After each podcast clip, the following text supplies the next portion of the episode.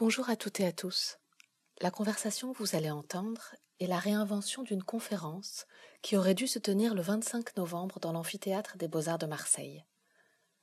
Nous avions invité Clara Schulman, critique d'art, enseignante aux Beaux-Arts de Paris, à venir nous parler de son livre, Zizani, sorti chez Paraguay. Le sujet de ce livre étant précisément les voix, il nous a semblé judicieux de détourner l'obstacle pandémique et de transformer cette intervention en conversation à distance. C'est donc de voix, et plus précisément de voix de femmes, dont nous parlerons Clara et moi au cours de l'heure qui vient, mais aussi de façon de faire de la recherche, d'émotion, de colère, de jeunesse.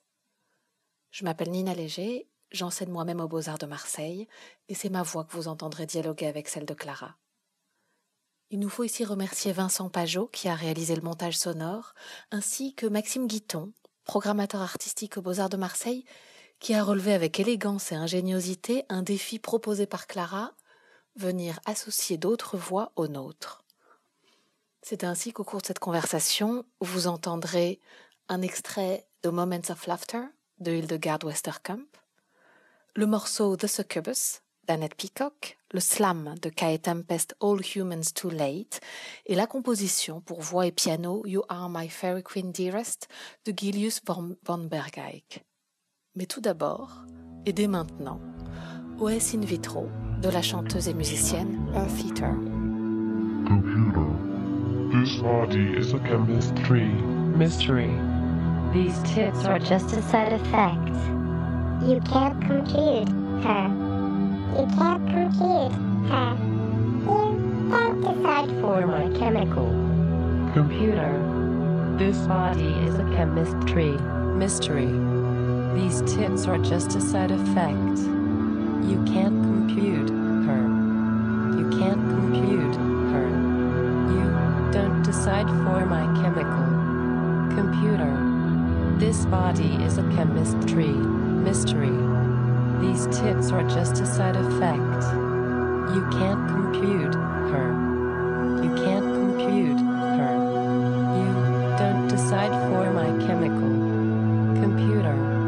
This body is a chemistry. Mystery. These tips are just a side effect. You can't compute her. You can't compute her. You don't decide for my chemical computer. This body is a chemistry. Mystery. These tips are just a side effect. You can't compute her. You can't compute her. You don't decide for my chemical computer. This body is a chemistry. Mystery. These tips are just a side effect. You can't compute her. You can't Je pense que nous sommes en cours d'enregistrement. Bonjour Clara. Tu aurais dû donc venir à l'école aux Beaux-Arts de Marseille le 25 novembre, mais en raison des circonstances que l'on sait, tu es chez toi, je suis chez moi. L'amphithéâtre où tu aurais dû t'adresser à, à nos étudiants et aux gens venus pour t'entendre, l'amphithéâtre est vide. Euh, mais puisqu'on sait depuis quelque temps qu'être absent, être distant ne s'empêche pas de parler, on a décidé ensemble de maintenir ton intervention, d'en faire une conversation, de l'enregistrer, si bien qu'au lieu de t'adresser une assemblée, tu vas parler, euh, une fois l'enregistrement diffusé, tu parleras à chacun singulièrement, dans le secret des écouteurs, si bien que que ce soit dans ce moment d'enregistrement où je t'appelle depuis chez moi jusqu'à toi chez toi, ou au moment où des auditeurs écouteront ce programme, ce sera des expériences de solitude, beaucoup plus des expériences de communauté. Donc ça va être à nous de réussir à, à surmonter ces solitudes pour produire quand même un événement, en tout cas au moins un événement de pensée commun. Et si je décris au moment de commencer extrêmement matériellement finalement cette situation de prise de parole, c'est bien parce que la parole, ou en tout cas la voix, les voix, et même plus précisément encore les voix des femmes, sont l'objet du livre dont tu devais venir nous parler, celui qui s'appelle Zizani, que tu as publié chez Paraguay Éditions, qui va nous occuper pendant cette demi-heure à peu près qui, qui s'offre à nous. Et peut-être avant de parler du livre lui-même, le mieux ce serait que tu te présentes pour celles et ceux qui nous écoutent. Ah, alors, bah d'abord, merci beaucoup Nina. Euh, merci pour cette invitation. Euh, effectivement, c'est étrange de se dire que euh, je te parle, mais qu'en te parlant, je parle à beaucoup d'autres gens qui ne sont pas là, mais qui écouteront, j'espère, ce qu'on se raconte aujourd'hui. je pense que effectivement les situations qu'on vit nous conduisent à, redimensionner un peu nos gestes, nos envies et nos projets, en ce moment en tout cas beaucoup. Et euh, il se trouve que le livre que j'ai écrit, euh, j'ai l'impression, permet, enfin offre en tout cas des, des occasions d'échange.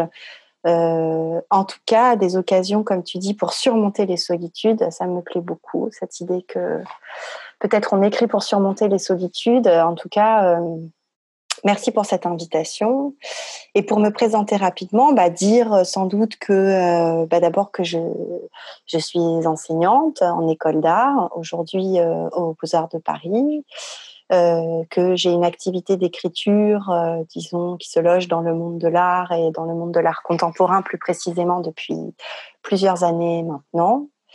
Euh, que c'est une manière de présenter qui en aurait sans doute eu beaucoup d'autres. Je suis aussi euh, maman d'une petite fille, euh, je vis à Paris. Enfin, il y aurait sans doute plein de manières d'attraper le principe d'une présentation, mais en tout cas aujourd'hui, je suis là avec toi, même si à distance, principalement parce que j'écris, je crois. C'est terrible, hein, cette question de la biographie et de comment est-ce qu'on se présente. Évidemment, il y aurait plein de biographies possibles, on doit en choisir quasiment une par occasion. Et c'est vrai que la manière dont on décrit sa vie change et doit sans doute changer selon la, situation dans laquelle on en parle.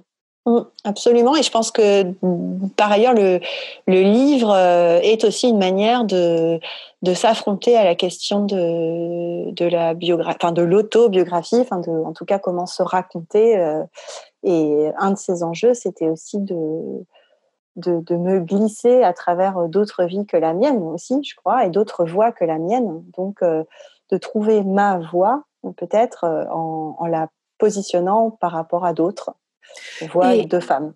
Et, et d'ailleurs, ta vie a même tient une place dans ce livre-là, et c'est d'ailleurs par là que je voulais commencer. Si, si je me replace dans mon approche du livre, dans la lecture que j'en ai eue, euh, il m'a semblé, il me semble que tu le, tu le laisses euh, comprendre presque explicitement, j'ai eu l'impression que le livre que je lisais euh, n'était pas le livre tel qu'il avait été initialement envisagé. Il m'a semblé qu'au tout départ, tu partais de recherches sur les voix off au cinéma. Or, ton livre n'est pas seulement une recherche sur les voix off au cinéma, c'est bien plus que ça. Euh, et c'est comme si, euh, c'est comme si pour moi il y avait eu euh, une sorte de détournement de ce de ce projet initial, comme si le projet avait été détourné. Pour moi-même, j'ai eu l'impression de sentir comme un double détournement. Et le premier, ça aurait été un détournement lié à ce qui se passait dans ta vie à ce moment-là, parce que tu racontes comment le projet a été à la fois dérouté et relancé, notamment euh, par deux ruptures. L'une professionnelle, qui est la fin d'un engagement en tant qu'enseignante aux Beaux-Arts de Bordeaux, et l'autre amoureuse. Et c'est la place que tu donnes à ces ruptures dans la recherche m'a tout de suite arrêtée parce qu'évidemment, elle, euh, elle dissout l'habituelle séparation qu'on fait entre l'objet de la recherche et la vie de celui qui cherche.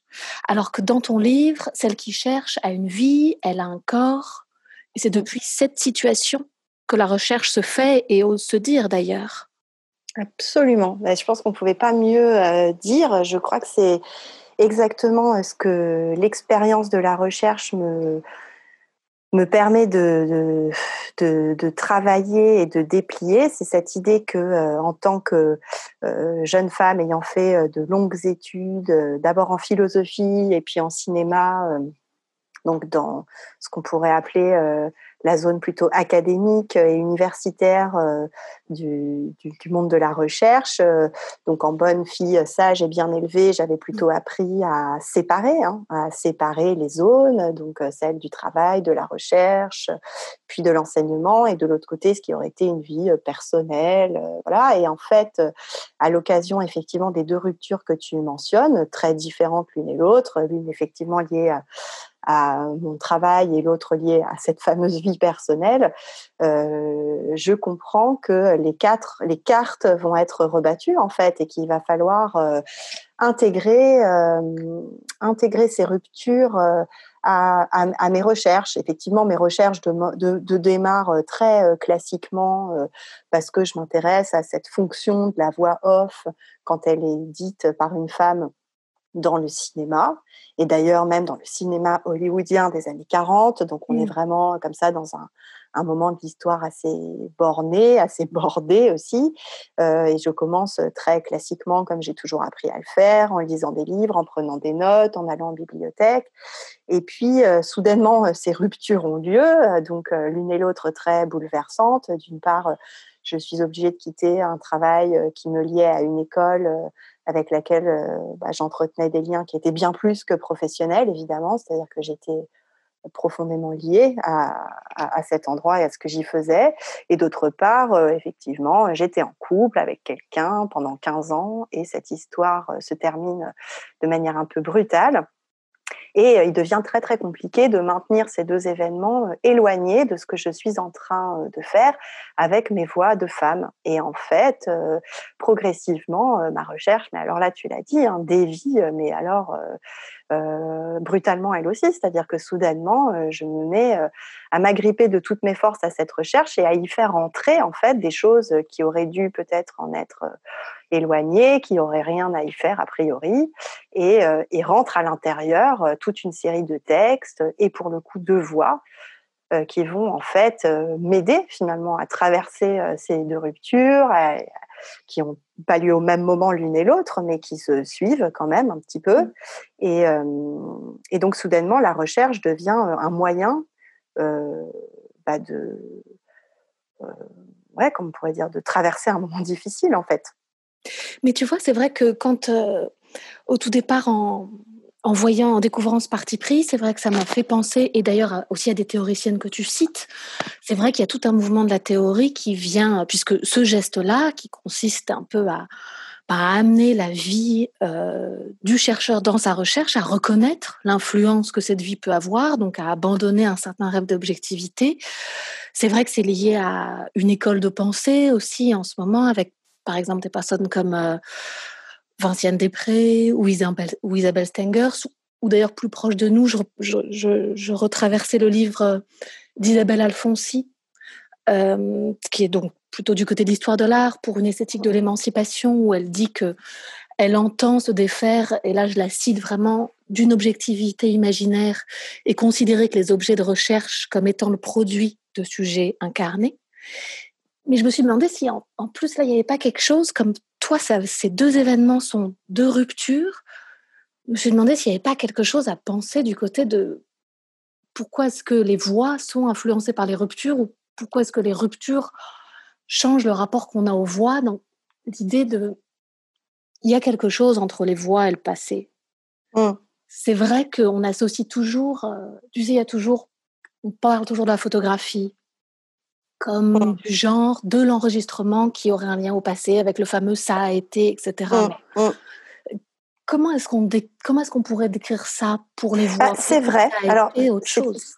C'est tout à fait juste. Alors d'abord, c'est tout à fait important de dire que euh, euh, au moment où, où j'écris euh, Zizani, et c'est une écriture quand même assez longue, je me sens très bien entourée. C'est-à-dire que j'évolue mmh. Euh, au milieu d'un cercle de gens que je connais ou pas d'ailleurs, mais qui, en France en tout cas, alors évidemment aux États-Unis encore plus, mais en France de plus en plus, se mettent effectivement à insérer et à assumer une première personne du singulier à l'intérieur de recherches parfois très érudites, très savantes, et soudainement on cesse de séparer absolument ce qui se passe dans la tête de celle qui est en train de, de chercher, de découvrir, de lire, et, tout, et, ça cohabite en fait et crée des circonstances de travail. Et dans ces circonstances, eh ben, il y a ce qu'on lit, ce qu'on écoute, il y a le contenu des échanges qu'on a avec les gens qu'on croise, il y a ce qu'on enseigne évidemment. et soudainement, il me paraissait évident en fait que tout ça devait venir décrire en fait bah, les, circonstances dans lesquelles j'étais en train de travailler. Mais par ailleurs, ces histoires de voix, si elles ont un, lien avec le passé, et ça c'est certain, elles ont pour moi surtout un lien avec avec le quotidien en fait. C'est-à-dire que mmh. j'avais l'impression en travaillant sur les voix euh, et notamment euh, sur les voix des théoriciennes qui m'intéressent, c'est-à-dire plutôt des femmes euh, qui sont a priori comme moi plutôt destinées à évoluer dans l'espace de l'écrit et de l'écriture. Eh bien, en me raccrochant à leur voix, en écoutant leur voix, j'avais l'impression de me raccorder à ces circonstances de la vie c'est-à-dire les instants de fatigue, les instants où on perd sa voix, toute la manière dont la voix, en fait, endosse, affronte eh bien, le, quotidien avec ses, échecs, ses ratages, ses moments beaucoup plus pétillants soudainement, plus joyeux. En fait, j'avais l'impression d'être face à un objet beaucoup plus plastique que théorique et d'avoir la possibilité avec ça, eh bien justement, d'accompagner et d'attraper avec plus de justesse bah, cette question un peu des circonstances et des situations dans lesquelles on travaille. Donc d'être moins, si tu veux, dans quelque chose de qui flotterait comme ça dans l'éther euh, de, je sais pas, de l'objectivité ou du lointain, euh, mais de raccrocher à euh, ce qui constitue nos vies en fait. Et puis, la vie faisant, évidemment, comme j'enseignais à Bordeaux, j'étais dans le train, je me déplaçais, je passais beaucoup de coups de fil, je me maintenais en lien avec des gens grâce au téléphone, ce qui aujourd'hui n'a jamais été aussi vrai. Donc, en fait, les voix m'environnait beaucoup. Et puis, il y a cette histoire de podcast que j'écoutais aussi dans le train. Donc, d'être relié comme ça par des voix euh, qui pensent et par le fait de penser à voix haute. Euh, donc, il y avait comme ça toute une espèce, un espèce de ressource que les voix se sont mises à, incarner. Mais d'ailleurs, ça m'intéresse beaucoup qu'elles deviennent, que c'est là dans la dernière phrase que tu dis, que les voix deviennent sujets mmh. et non plus objets, parce que je parlais tout à l'heure de, l'impression d'un double détournement. Mmh par rapport au projet initial du livre. Le premier lié à ce qui t'arrivait et le deuxième lié à, cet objet même que tu choisis, donc les voix qui ne se laissent pas finalement placer comme objet, qui déborderaient. Et je crois que tu as employé là le terme de débordement, tu l'emploies beaucoup dans le, dans le livre aussi et ça m'a énormément intéressé cette, cette capacité qu'on les voit d'envahir sans doute plus plus aisément ou, ou peut-être plus discrètement, donc plus efficacement que les images. Mm. Je pense, euh, je pense vraiment, ouais. et pour moi, c'est un peu une révélation dans la mesure où euh, j'ai plutôt, euh, bah, je suis plutôt quelqu'un de l'image. voilà, j'ai fait une thèse sur les films d'artistes, donc j'enseigne l'histoire de l'art. Je viens plutôt d'une zone dans laquelle les images sont prégnantes et c'est elles qu'on regarde. Et il y a toujours ce moment où on peut éteindre l'écran, se détourner de l'image, lui tourner le dos. Et c'est vrai que que euh, les voix, au contraire, euh, sont beaucoup plus euh, insistantes, beaucoup plus, comment on pourrait dire, présentes d'une certaine manière et, diffuses dans une mmh. atmosphère dans laquelle on n'est pas toujours capable de les, de les, de les séparer. C'est l'exemple que je donne dans le livre du, du film de, de, Woody Allen et de ce personnage de Jenna Rowlands qui s'installe comme ça dans un petit appartement et qui entend à travers les cloisons les voix des, des, patients qui sont reçus par le, psychanalyste qui est son voisin de palier.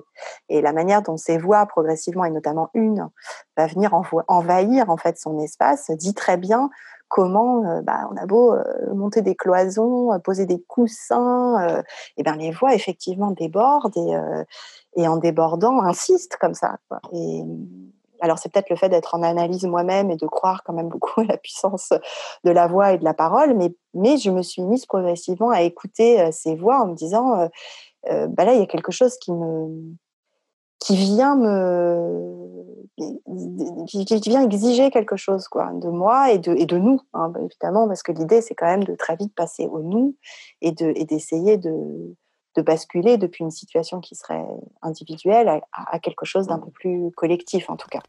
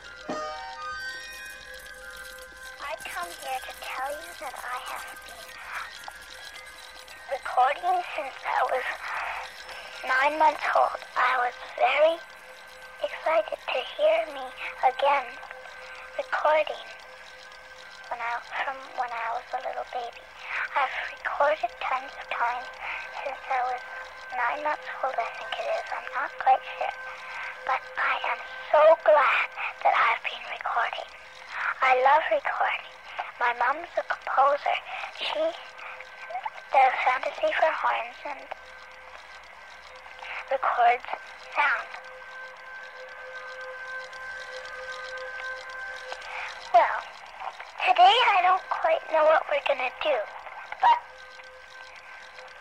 I don't know if we should do anything.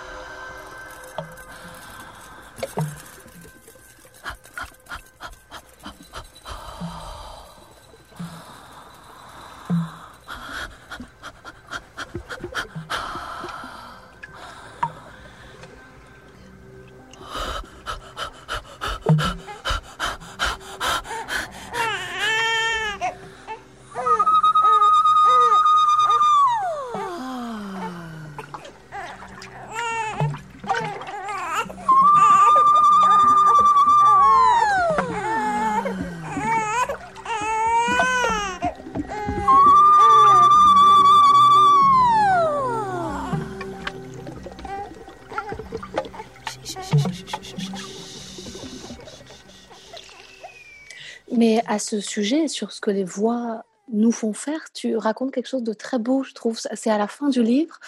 Et j'aime bien d'ailleurs parce que tu le racontes, euh, c'est un épisode que tu racontes en restituant vraiment tout l'épisode plutôt que de n'en garder que le cœur. C'est-à-dire que tu racontes que tu entends à la radio Vinciane Després qui rapporte ce que lui a dit son doctorant Thibaut de Meyer, lui-même au sujet d'un livre de la philosophe euh, Salomé Veuglin. Euh, et qui explique justement comment euh, ce qui se passe du côté de la vision et du visuel, on peut le situer, c'est dans le registre de la certitude, alors que ce qu'on entend, ça nous met en quête, en quelque sorte, ça nous oblige. Et je suis allée regarder un petit peu ce que disait euh, Thibaut de Meyer, et je voyais cette phrase où il disait que la sensibilité visuelle nous dispose à penser en termes de certitude, alors que la sensibilité sonore nous fait penser en termes de doute, et de curiosité, doute et curiosité qui mettraient en quête. Absolument. Alors, ça me touche beaucoup que tu cites ce passage parce que effectivement, c'est plein de, de rebonds, on va dire. Mais là, on est en plein dans ce que j'essaye de dire, c'est-à-dire cette grande philosophe qui est Vinciane Després sur France Culture. Euh, bah D'abord, parle de l'un de ses doctorants. Alors ça, ça me plaît beaucoup. C'est-à-dire voilà, le nom. Il a un nom, euh, il a une pensée euh, euh, qui a l'air d'importer pour elle. C'est-à-dire, c'est aussi toujours avec Vinciane Després toujours cette idée de qu'est-ce qui nous importe, hein, qu'est-ce qui, qu'est-ce qui compte en fait. Et soudainement, bah, c'est, c'est, moi, ça me bouleverse en fait parce que je, ça en dit long sur l'enseignement tel que je le conçois. C'est-à-dire qu'on est quand même beaucoup enseigné par ceux à qui on enseigne davantage, à mon avis, qu'on leur apprend en fait beaucoup de choses. Et donc, ça me plaisait, en fait, cette espèce de relais à l'intérieur de sa citation, le fait qu'elle dit, voilà, ça me fait penser à ce qu'un étudiant me dit, voilà. Et puisque cet étudiant lui dit à propos de ce qu'il lit, voilà, donc autre relais, et évidemment, euh, moi aussi, à chaque fois que mes étudiants me disent, bah, tiens, regarde ça, euh, ah, bah, j'apprends, en fait, en, en, constamment. Et alors, euh, évidemment, l'idée que, l'idée qu'avec le son, on, on bascule dans quelque chose qu'on maîtrise beaucoup moins, et ben là vraiment on est au cœur du projet. C'est-à-dire que effectivement euh, euh, travailler avec les voix, c'est accepter de travailler avec euh, les ratages, les malentendus, ce qu'on entend mal, quand on demande à quelqu'un de répéter quelque chose, toute cette espèce de, de, zone de grise en fait que produit le son et qui et dont en fait nos vies sont pleines, c'est-à-dire on n'arrête pas de, de, de mal s'entendre, de mal se comprendre, et, et c'est souvent autour de ça qu'on essaye quand même de faire groupe, quoi, quand même de faire sens. Et c'est toutes ces tentatives, en fait, que j'espère le livre essaye un tout petit peu de collecter, c'est-à-dire au milieu de ces zones d'incertitude, euh, eh bien, essayer quand même de, tirer quelque chose qui fasse un peu, un peu sens pour nous tous. Mais effectivement, le, le point de départ, c'est de se dire que contrairement au règne du visuel, sur lesquels finalement on s'accorde assez facilement, euh, dans ces zones de, du son et des voix, euh, eh ben c'est pas toujours si simple. On n'entend pas tous toujours la même chose et on ne s'exprime pas tous exactement comme on le souhaiterait. Et nos voix nous, trompent souvent, nos voix nous, nous, font signe en permanence et créent beaucoup plus de malentendus, je pense, que de, que de certitudes.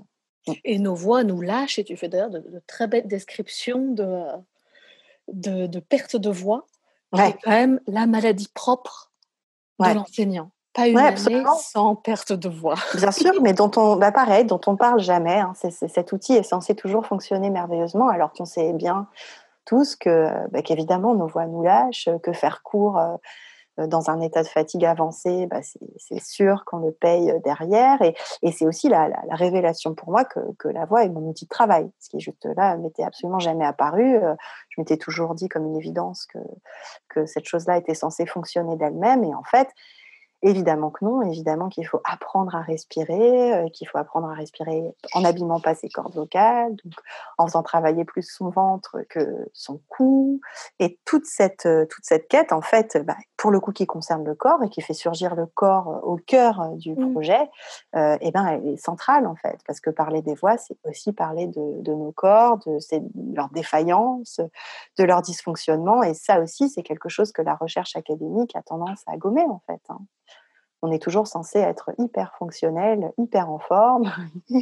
et et, euh, et c'est pas vrai, en fait. Évidemment, c'est pas vrai. Et, euh, et, ces dysfonctionnements, en fait, c'est beaucoup plus deviennent deviennent intéressants et intelligents eux-mêmes quand on les intègre à ce qu'on est en train de faire et de penser, plutôt que de les de les reléguer euh, loin derrière en se disant mais non, finalement tout va bien ou rien à voir avec la choucroute. En vérité, le corps euh, bah, n'arrête pas d'intervenir dans ce qu'on fait, même si a priori c'est très cérébral. Et d'ailleurs, tu parlais de la voix comme de l'outil de l'enseignant. Et ce qui est intéressant, je trouve aussi, c'est que tu montres que la, enfin, la voix, c'est à la fois l'outil de l'enseignant, en même temps l'impensé de l'académique, et ce qui même parfois peut permettre de détourner quelque chose du discours académique, puisqu'à un moment, tu écris que c'est au tout départ, justement, quand tu, tu présente en quelque sorte euh, ce, ce, que tu appelles toi-même un médium, tu, les, tu distingues la parole dite, la parole orale de l'écrit en disant combien la voix est un médium qui permet de défaire le savoir de sa position de pouvoir, là je te cite, de sa position de pouvoir et d'autorité en le soumettant au climat ordinaire, normal ou anormal de tous les jours, avec ses aléas, ses surprises ou au contraire sa morosité. Tu fais place à tout ça dans ton livre. Mais ce que je trouve intéressant et ce que j'ai, je pense, pas assez abordé directement en te questionnant jusqu'à présent, c'est que euh, il y a quand même un projet, me semble-t-il, euh, un projet politique dans ce livre. Et euh, c'est un projet politique qui fait avec l'idée de défaire les positions de pouvoir et d'autorité. Un projet politique qui utilise ce climat ordinaire, normal ou anormal, que les voix nous font sentir. Ce projet politique il est, on parle depuis tout à l'heure de voix de femme, mm. mais c'est aussi ton livre se transforme quand même en texte féministe. Je ne sais pas mm. si c'était le projet dès le départ ou si ça aussi, ça fait partie des choses qui sont arrivées euh, en cours Totalement. de route.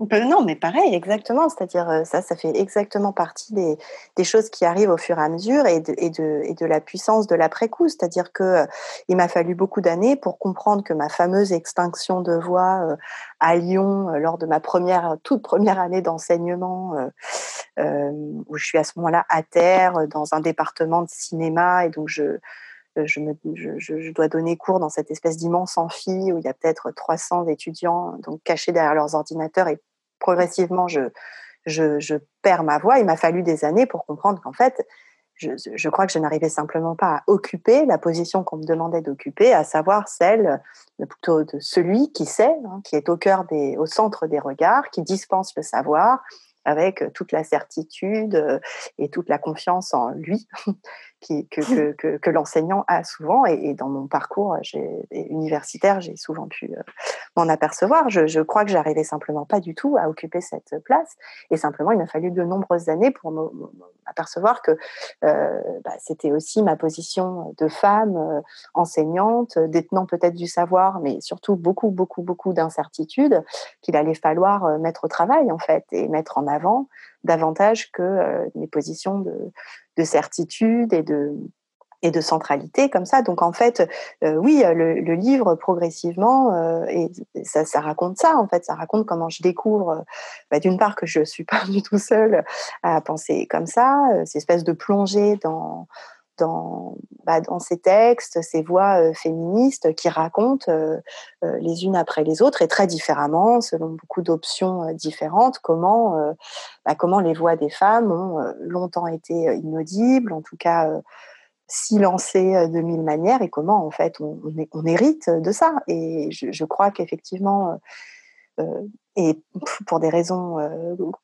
très, très complète. J'étais passée à côté de cette histoire euh, et elle me tombe dessus alors que je, commence tout juste euh, ma recherche, que je dois moi-même me reconstruire affectivement et amoureusement. Donc, j'ai besoin un peu de me, de me muscler en fait. Et les textes féministes arrivent principalement euh, comme une espèce de petit manuel pour apprendre à m'en sortir et surtout apprendre comment est-ce que j'ai envie de faire en fait? Comment est-ce que j'ai envie d'écrire d'une part?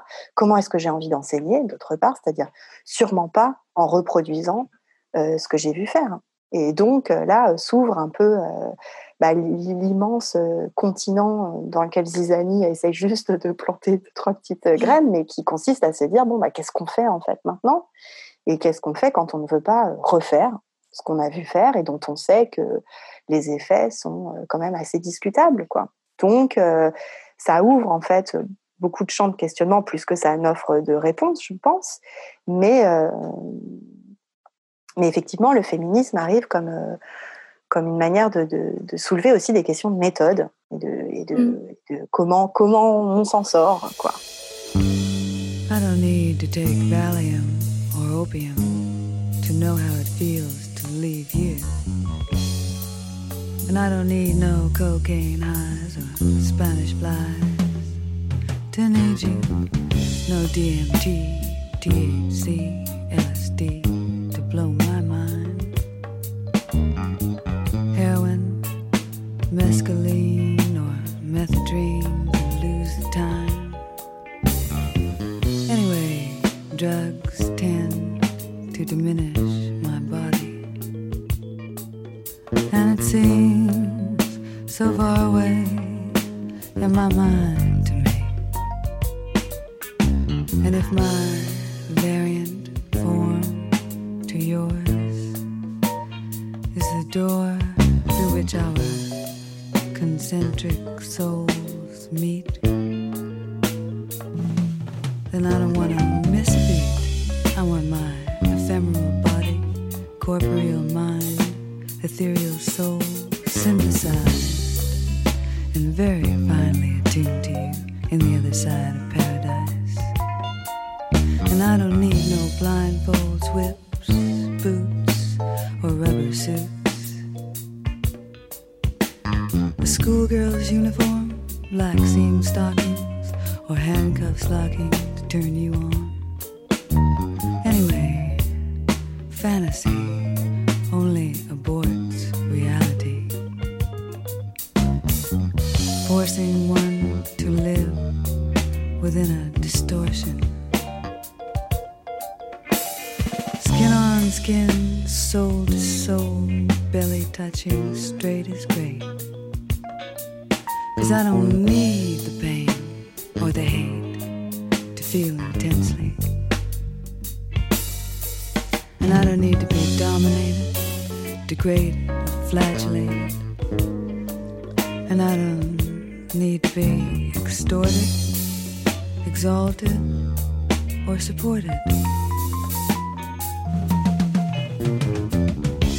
Complicated.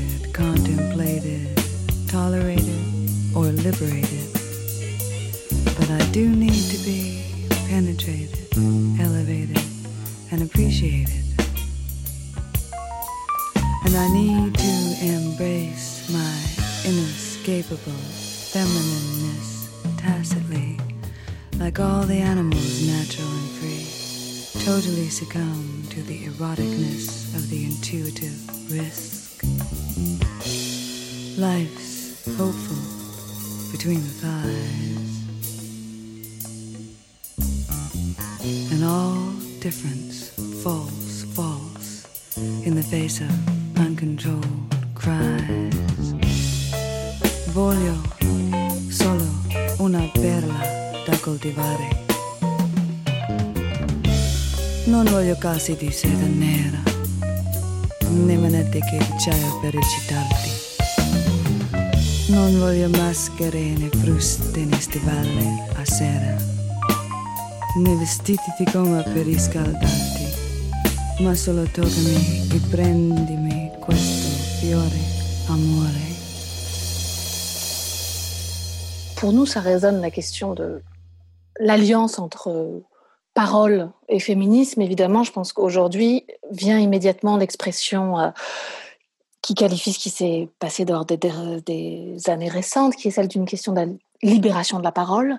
Ouais. Mais c'est vrai que tu resitues aussi une perspective historique plus large, où tu montres comment euh, longtemps, pour ne pas dire toujours, les femmes ont été euh, privées de parole. Leur voix Mm. a été privée de droit de citer, elles étaient inaudibles. Mm. D'ailleurs, une des raisons euh, de cette impossibilité à les entendre, tu y reviens plusieurs fois, c'était euh, ce qui justement toi t'intéresse dans les voix, c'était cette question de l'émotion. Mm. Fait que l'émotion transparaît dans la voix et transparaîtrait encore plus dans les voix de femmes, tandis Mm. que la parole euh, des hommes aurait, elle, réussi à rester neutre, donc raisonnable et tirant de cette neutralité, de cet caractère raisonnable, son pouvoir.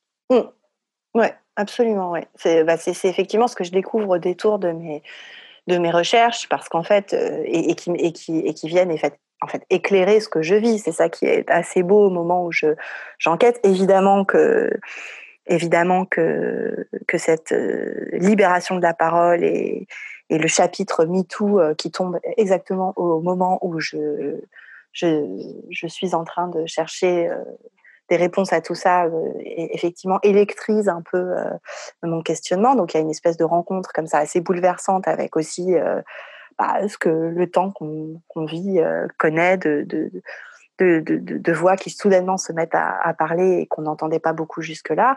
Et effectivement, je réalise que euh, si je me planque dans les toilettes du TGV euh, pour pleurer parce que j'ai passé une mauvaise journée euh, et que euh, dans ces moments-là, il y a juste deux ou trois copines et peut-être mes sœurs et peut-être ma mère que j'ose appeler, c'est parce que la voix que j'ai à ce moment-là, elle est audible pour cinq personnes autour de moi qui sont toutes des femmes et qui sont toutes capables d'encaisser en fait ma voix pleine de sanglots, toute bouleversée parce que tel ou tel épisode vient de m'arriver et que et que c'est pas du tout un moment où je me vois appeler et partager ce, ce moment d'émotion avec euh, quelqu'un qui aura une voix euh, posée, distante euh, et forcément toujours un petit peu masculine en fait. Donc je, je comprends effectivement en enquêtant que cette zone, ce régime émotionnel, voilà que les femmes portent, traversent, eh bien leur a longtemps été reproché et que et que si on, on, on nous accepte entre guillemets dans la cité au sens euh, grec du terme, euh, ben, on nous y accepte si et seulement si euh, ces émotions sont euh, domptées, euh, verrouillées euh, et, euh, contrôlées et qu'il n'est pas question, en tout cas, qu'elles trouvent à s'exprimer euh, comme ça, euh, trop facilement.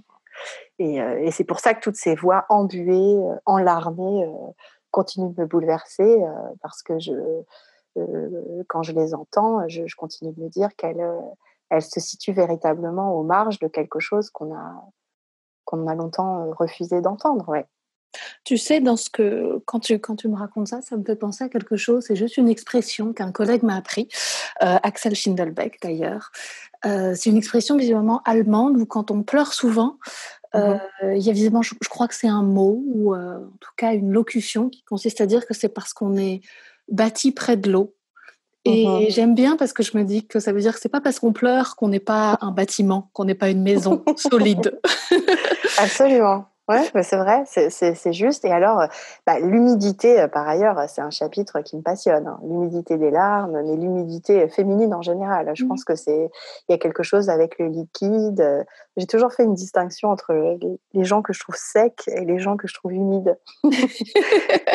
Et je dois dire que je, voilà, j'ai toujours comme ça une espèce d'a- d'amitié euh, a priori pour euh, espèce d'humidité, la transpiration, quoi. Enfin tout ce qui, tout ce qui, déborde?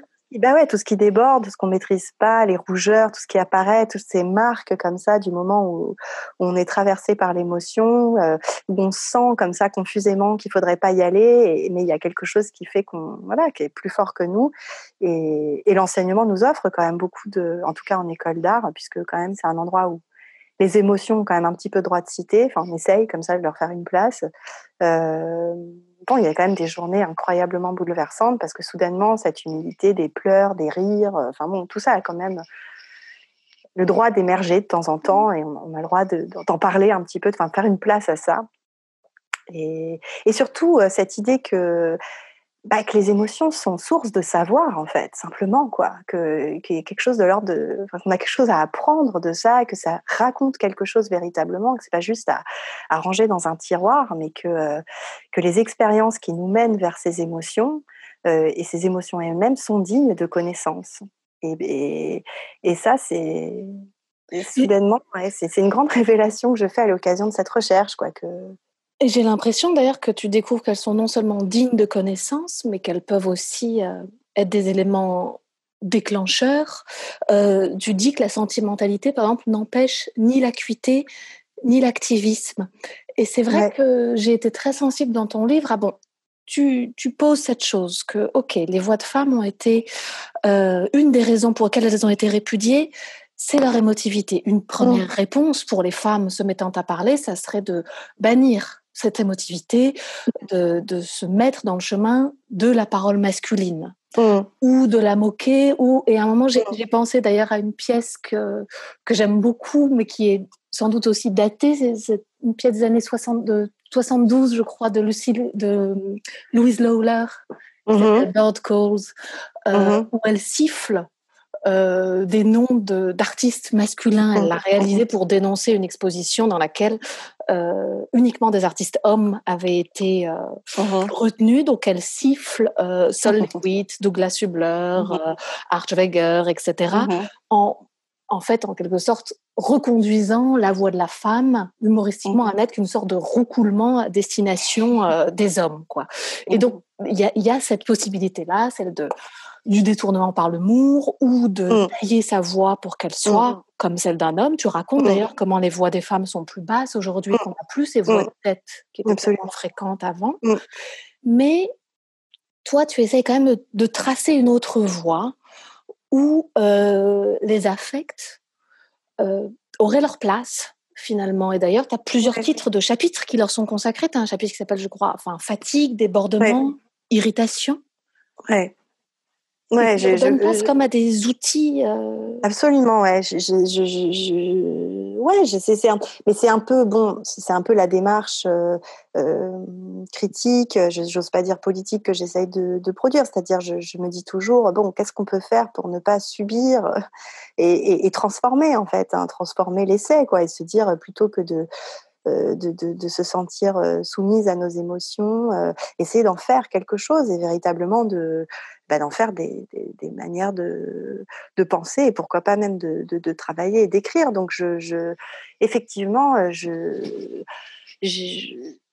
cette histoire de sentimentalité, par exemple, me- m'importe beaucoup. C'est-à-dire, je, je continue de penser que c'est véritablement une, une, manière de d'écouter, euh, de, parler, euh, d'essayer de, de, de, faire avec euh, la façon dont les émotions nous, nous, nous, nous- impriment d'une certaine façon plutôt que de, de les reléguer dans les marges. Je ne sais pas trop comment dire ça, c'est-à-dire je moi-même étant souvent euh, débordée quoi par euh, les émotions, mais alors parfois à des moments complètement inattendus et, c'est leur principe d'ailleurs. Hein, parfois ça, ça, nous tombe dessus. voilà, plutôt que de, ravaler, comme je, je, mmh. dire vraiment ravaler sa colère, peut-être bah, moins ravaler que de, de, faire avec quoi et se dire bah voilà ma voix un peu embuée à l'occasion de tel ou tel échange, et ben elle est valable quand elle dit quelque chose malgré son son statut un peu voilé, un peu enlarmé, un peu voilà. Il y a quelque chose de la sentimentalité. Alors évidemment qu'il faut savoir doser sans doute. Ce débordement, il faut savoir un tout petit peu le border, en dire quelque chose surtout, pas juste le, traverser. Mais oui, ça me semble être un outil, en tout cas un moyen de mise en partage. ça, c'est mmh. sûr. Et tu parles d'ailleurs de ravaler sa colère, et justement, tu t'intéresses à des voix qui n'ont pas ravalé leur colère, et j'ai été très frappée par les passages où tu parles de ces voix euh, colériques, pas, colériques, parce que colérique c'est autre chose, mais qui chargées d'une colère qu'elles transmettent. Et ça m'a beaucoup touchée parce que tu parles de voix très jeunes, qui sont celles notamment de... Euh, Emma Gonzalez dans la, mm. aux États-Unis, Nina Donovan aussi, donc mm. deux, deux, jeunes américaines. Euh, et, je me demandais comment ces deux voix-là s'étaient effrayées un passage jusqu'à toi et ce que tu lisais en elles, puisque justement ce sont des voix si jeunes, sans doute les plus jeunes qui habitent ton texte. C'est vrai. C'est vrai. Euh, alors comment Je, vais t'avouer que ça, ça, m'échappe, mais je me souviens de, euh, bah, pour le coup, d'avoir eu des petits frissons dans le dos en voyant ces jeunes femmes prendre le micro devant à chaque fois des assemblées différentes, l'une pour dénoncer bah, l'ère euh, de Trump qui vient heureusement de s'achever et l'autre euh, pour dénoncer les, les, violences puisqu'elle réagit au moment d'une fusillade qui a eu lieu dans le lycée euh, dans son lycée à l'époque. Et, et, en fait, je me souviens d'avoir écouté ces voix de jeunes femmes, voilà, qui me semblaient si jeunes, si menues, devant des micros, oser comme ça parler si droite, si forte en fait dans des mondes où a priori leur voix est, pas la mieux accueillie, quoi, pas la pas la mieux défendue non plus. Je, me dis toujours qu'on s'adresse aux jeunes. parce que j'entendais mmh Macron lors de la parler de nos jeunes. Voilà, nos jeunes. pour le coup, c'est vraiment le genre de choses qui me rend absolument colérique. Nos, jeunes, le nos jeunes de Macron me rend colérique. Mais par exemple, à, à l'encontre de ça, ces voix de jeunes femmes me donnent des frissons d'émotion, quoi, parce que je les trouve voilà, tellement courageuse, tellement forte. Euh, et, et, je trouve qu'elle donne énormément de force. Et pour le coup, c'est là où les voix, bah, je trouve, continuent de posséder une espèce de pouvoir énergétique incroyable. C'est-à-dire que mmh. à travers les continents, les langues, euh, tout ça, elles, nous parviennent dans un état de, de fraîcheur et de spontanéité euh, qu'un écrit presque arriverait à, toucher. Et, et, pour le coup, leur colère euh, presque est presque adoucie, je trouve, par la, la, la, la, la force qu'elles qu'elles transmettent. Et ouais, c'était important pour moi d'avoir des, évidemment des voix de, de, de jeunes femmes. Ouais. D'ailleurs, en effet, on peut, en fait, je, crois, je pense que tu les entends sur Internet et c'est vrai qu'on peut euh, les entendre et, et toutes celles et ceux qui nous, écoutent s'ils les ont jamais entendus, donc ce soit Emma Gonzalez, mm. euh, qui elle est celle qui prend la parole contre euh, les armes à feu après la fusillade à Portland, ou Nina mm. Donovan, qui elle est poète, c'est ça hein Oui, par ailleurs poète, ouais, poétesse, et puis euh, slameuse, je crois. Enfin voilà, c'est aussi un peu du slam ce qu'elle propose. Enfin, c'est il y a mm. quelque chose de, de très poétique et, évidemment rythmé. Enfin, c'est pas juste dire un texte, quoi. C'est la façon dont elle, elle dit ce texte euh, et, la, et la beauté de son texte aussi, hein, la force de ce qu'elle, euh, de ce qu'elle, de ce qu'elle arrive à décrire, euh, qui est sidérant, enfin littéralement sidérant, oui. But what's to be done? When the only way to defend ourselves from what we've created is to merge with it? What can be done to stay human? The racist is drunk on the train. The racist is drunk on the internet. The racist is drunk at my dinner table, shouting his gunshots and killing us all. They still live. Those kind and they're dead are still living. And yes, the anger is rising, the fury. The which side are you on? The when will the guilty be called to account? And what can we know of affection?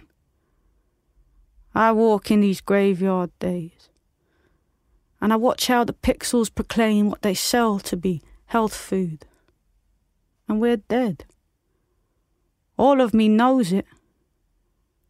We should be preparing ourselves.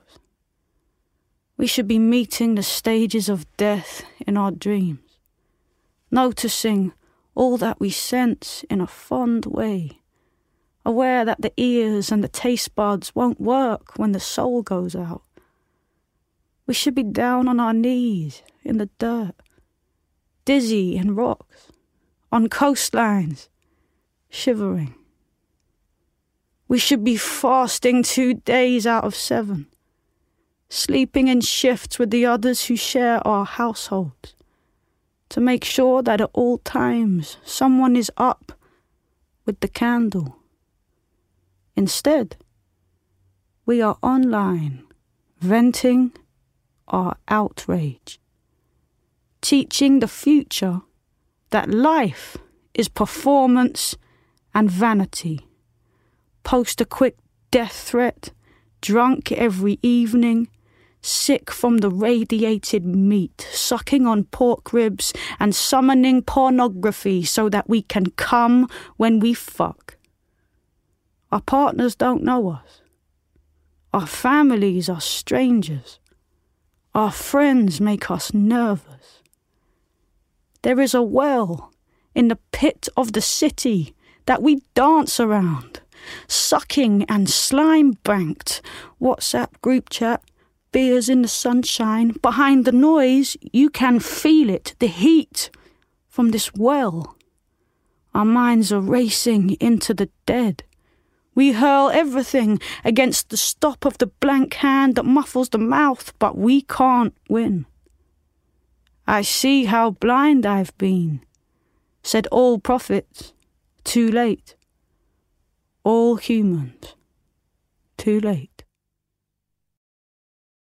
J'avais envie de t'interroger spécifiquement, puisqu'on on parle à des étudiants euh, Ouais. en école d'art. Mm. J'avais envie de t'interroger sur euh, les voix de les voix de jeunes artistes. Euh, Ouais. Si voilà, si c'est des voix que tu écoutes, ce qu'elles peuvent te faire, ce que tu aimes en elles. Tu veux dire de, de- les voix de nos étudiants ou les voix de, de, de, de, gens qui, qui, qui sortent de l'école et qui, et, qui, et qui démarrent leur, leur Non, je dirais des, trajectoire des jeunes gens qui se présentent comme artistes, qu'ils soient ou non Bah. Moi, je suis toujours. Je, je, je, pour le coup, euh, je trouve que c'est c'est- c'est- c'est- c'est des voix qui, qui continuent. Alors, moi, je suis beaucoup entourée par les voix de, de mes anciens étudiants, c'est-à-dire ceux qui ont déjà l'école loin derrière eux et, et dont je suis euh, comme ça les, les, pas les premiers pas, parce que ça voudrait rien dire. C'est des gens qui ont déjà mille pas derrière eux. Enfin, ils ont déjà tellement vécu de choses que tout va bien. C'est pas. Mais les voilà, les premiers pas, en tout cas en dehors de l'école, et, c'est des pas qui m'intéressent toujours beaucoup et que je suis toujours avec beaucoup d'attention. Et, leur voix à eux m'intéresse parce que je trouve que c'est toujours eux qui prennent le pouls euh, du monde avec le plus de justesse, parce que d'une certaine manière, ils sont en train d'en réceptionner les, bah, le plus fortement en fait les, les, contraintes quoi. C'est-à-dire euh, tous se demandent euh, où vivre où s'installer la ville la campagne quel type de production ils souhaitent engager euh, avec qui comment et évidemment c'est des voix auxquelles je suis très attentive et je passe beaucoup de temps au téléphone avec eux d'ailleurs à ce qu'ils me racontent. Il y en a un comme ça qui vit au bord de la mer et qui m'envoie des couchers de soleil auxquels je Mhm. tiens beaucoup parce que c'est comme une espèce de voilà de, de, de, de bulletin météorologique qui m'envoie sur euh, la vie et la vie qu'il mène en fait depuis qu'il a qu'il a quitté l'école et oui c'est et alors c'est des voix dont je dirais qu'elles sont effectivement entre le silence et, et la parole Euh, et évidemment que je crois que pour parler des voix il faut parler du silence euh, comme tu dis Ah, quoi C'est gentil. peut c'est- évidemment qu'on peut pas non mais on peut pas on peut pas faire sans et moi je même si je sais que j'ai j'ai j'ai tendance à pas toujours avoir la langue dans ma poche euh, je suis aussi très silencieuse j'aime beaucoup le silence et je respecte beaucoup euh, le silence je crois pas qu'il faille agiter les gens comme des cocotiers pour les faire parler à tout prix. Je pense qu'il y a beaucoup de choses dans le silence, c'est important. Et... C'est une question qui m'est venue en fait justement en discutant euh, avec une, euh, une de nos étudiantes. C'était après un cours où justement je parlais de l'importance de la prise de parole.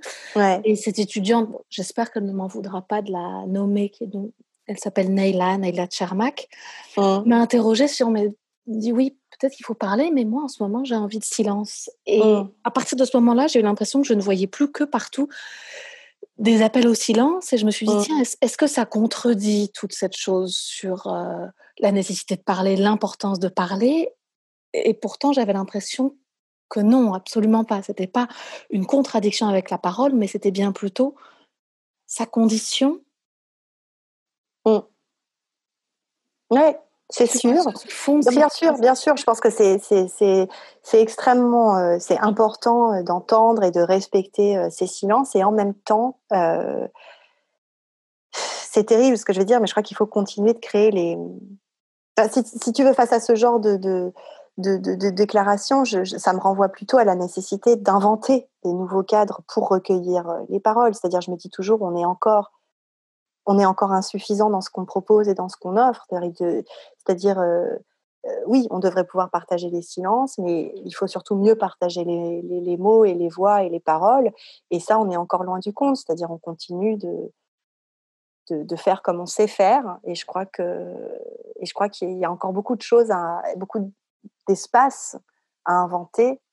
Et bizarrement, euh, ce qui se passe du côté des réseaux sociaux me, me réjouit pas tant que ça. C'est-à-dire, j'ai, j'ai pas tellement le sentiment que là s'invente un grand mmh. espace si passionnant que ça sur euh, sur euh, sur les, les, prises de parole. Et je crois qu'il nous incombe encore de, de, de trouver euh, en présentiel, comme on dit, en vrai, comme disent les étudiants, ce que je préfère. Je préfère dire en vrai qu'en présentiel.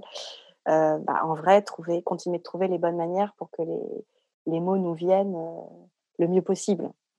Et malgré tout, c'est compliqué de, de faire silence à, plusieurs vraiment.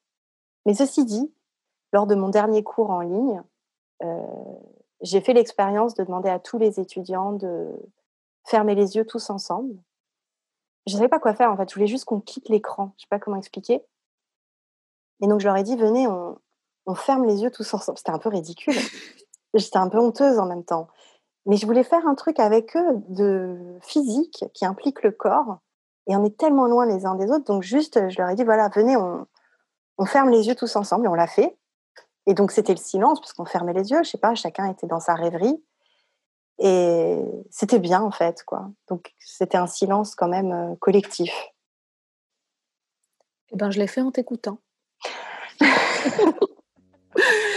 Merci beaucoup, Clara. D'ailleurs, je m'aperçois que j'ai pas dit ton nom de famille, Clara Schulman. C'est vrai que ça fait, ça aurait été naturel face à une salle, mais là, comme ça, c'est pas vrai. Pas euh, donc, je, je, je, répare parce que merci Clara Schulman et parce que j'ai aussi d'autres remerciements à faire qui sont pour Maxime, Maxime Guiton, qui euh, nous a accompagnés dans l'organisation de cette, d'abord de cette conférence, puis de cette rencontre et qui a accepté aussi d'augmenter notre euh, conversation avec des propositions sonores. Absolument, très importante. Mm. Hein, sur, sur, euh, D'ailleurs, sur ta proposition, je tiens à le dire.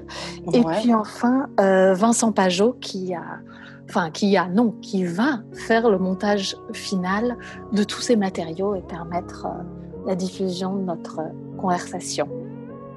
Je te remercie beaucoup Nina, c'était un plaisir. À très bientôt, j'espère. À très bientôt.